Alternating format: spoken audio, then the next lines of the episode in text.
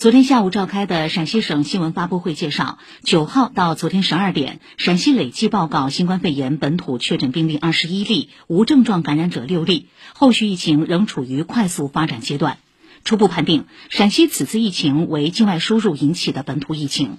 陕西省疾控中心主任刘峰介绍，目前陕西省已对其中十二名本土病例完成了全基因测序，十二人的测序结果均与四号入境西安的巴基斯坦航班上境外输入病例高度同源，但是具体传播过程尚不清晰。